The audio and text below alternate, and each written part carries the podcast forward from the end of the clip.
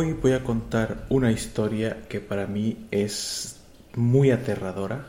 Es una historia que me la contaron de primera mano.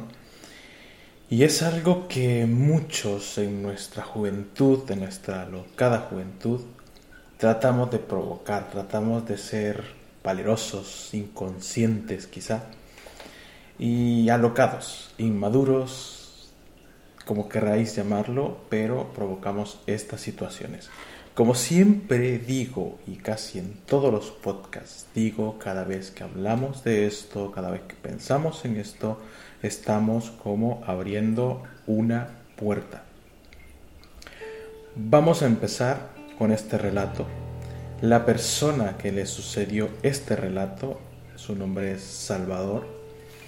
Salvador tenía problemas en su adolescencia, era un poquito rebelde y su madre lo mandó donde su tía a pasar el verano, a pasar un tiempo para que la tía pues le ayudase un poco con ese problema.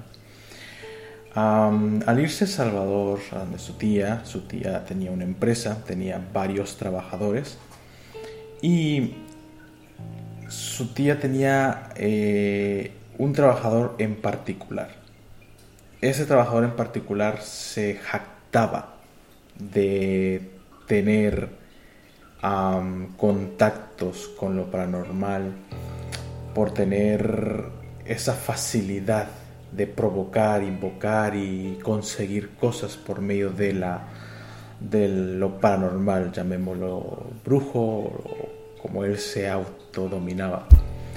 Sinceramente, Salvador tenía muchas dudas acerca de esto. Obviamente cuando no crees, pues obviamente todo te parece cosas fantasiosas.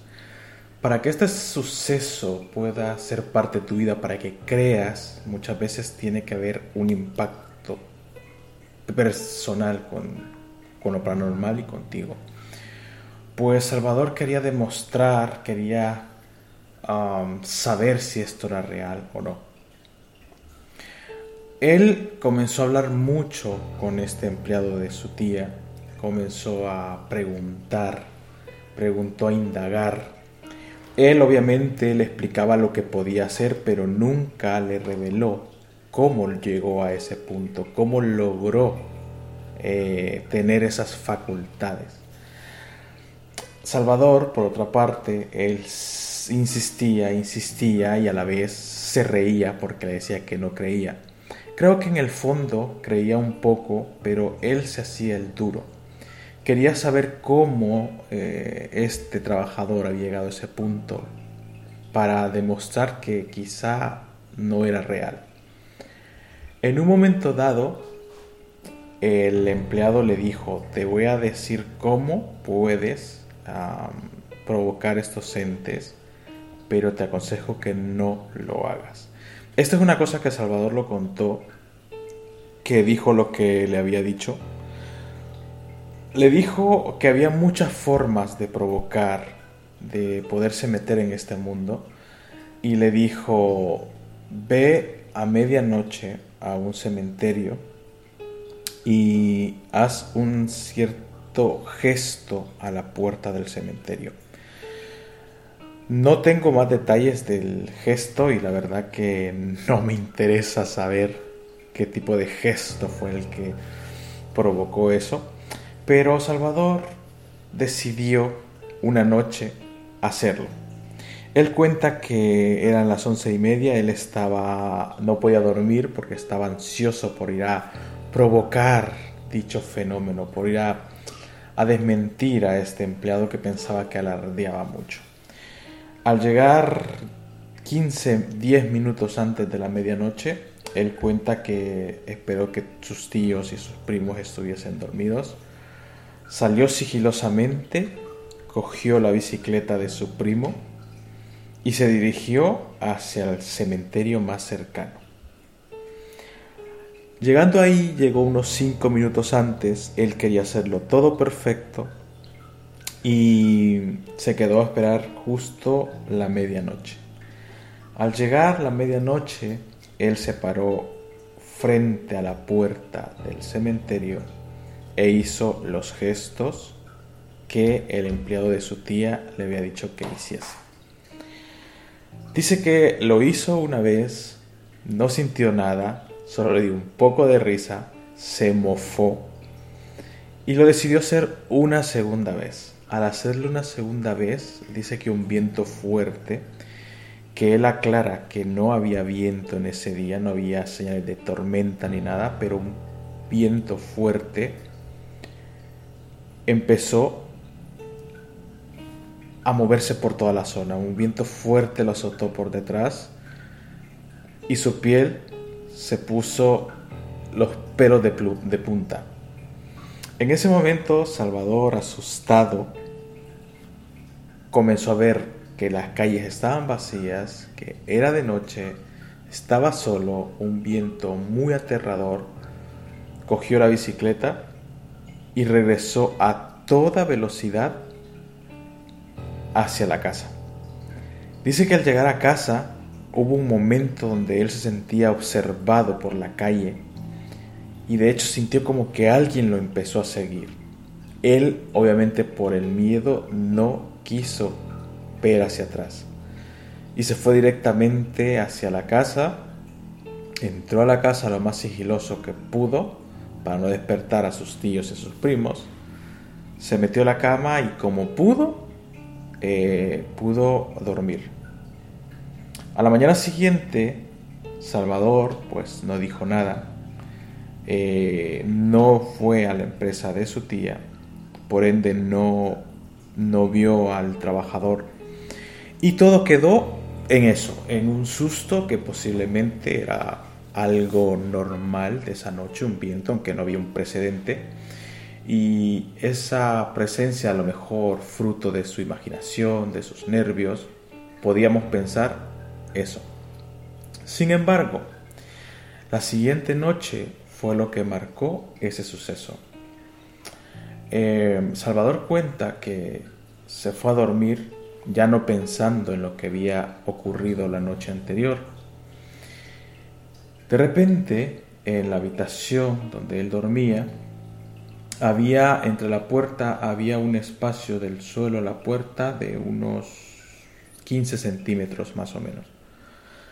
Ah, dice Salvador que a medianoche escuchó unos pasos fuera de la habitación. Él relata que escuchó unos pasos que lo despertaron. Obviamente él no pensaba ni asimiló en la noche anterior. Lo único que pensó fue mis tíos han ido a la cocina por un vaso con agua o mis primos o lo que sea. Y se quedó tranquilo hasta que llegó un momento que Alguien se posó en su puerta. Sintió como un movimiento como que habían empujado la puerta levemente. En ese momento Salvador se puso un poco nervioso y esperó tranquilamente a ver si pasaba algo más. En ese momento comenzaron a mover la puerta varias veces, como si alguien quería entrar, empujándolo y Salvador se asustó bastante. No pensó que fuesen sus primos haciéndole bromas, no pensó que fueran sus tíos queriendo entrar. No era un comportamiento habitual de su familia. Pero sí le llamó la curiosidad y recordó la noche anterior y sus su piel se puso de gallina. Se levantó de inmediato a encender la luz y para su sorpresa, bajo de la puerta, en el, ese trozo que estaba de la puerta hacia el suelo, que era unos centímetros. Cuando encendió la luz pudo ver como unas enormes patas con uñas largas, como que fuesen garras, pies de un animal, patas de un animal, estaban posados ahí. Como que alguien, un tipo de animal, quería entrar a la habitación. En ese momento cuando vio esas enormes, enormes patas, con rasgos de pelos y garras o uñas largas, Salvador gritó, gritó fuertemente. Fue en el momento donde sus tíos llegaron rápidamente a ver qué pasaba y no había nada, absolutamente nada cuando ellos llegaron. Pero sí Salvador tuvo que contar lo que hizo, su acto de inmadurez, llamémoslo así, por su parte, que hizo la noche anterior. Contándoles todos estos, obviamente, eh, obviamente sus tíos, pues se enfadaron, se enfadaron con él, también se enfadaron con el empleado. Al final, no sé si habrán despedido al empleado o les cayó una bronca al empleado por lo que hicieron con su sobrino. Pero ese acto a Salvador lo marcó ese mismo día, ese mismo día donde él fue a provocar esos entes, donde la siguiente noche ese ente, seguramente furioso por la provocación, fue a buscar a Salvador. Fue a buscarlo de una manera muy agresiva, una manera donde se dejó ver, donde se dejó ver su verdadero, su verdadera intención, su, su forma bestial, demoníaca. Aunque solo le vio los pies, se podía ver algo tenebroso en eso. Obviamente a raíz de eso, Salvador también en el futuro, pues experimentaría otros fenómenos paranormales. Fenómenos paranormales que os los contaré en un nuevo episodio.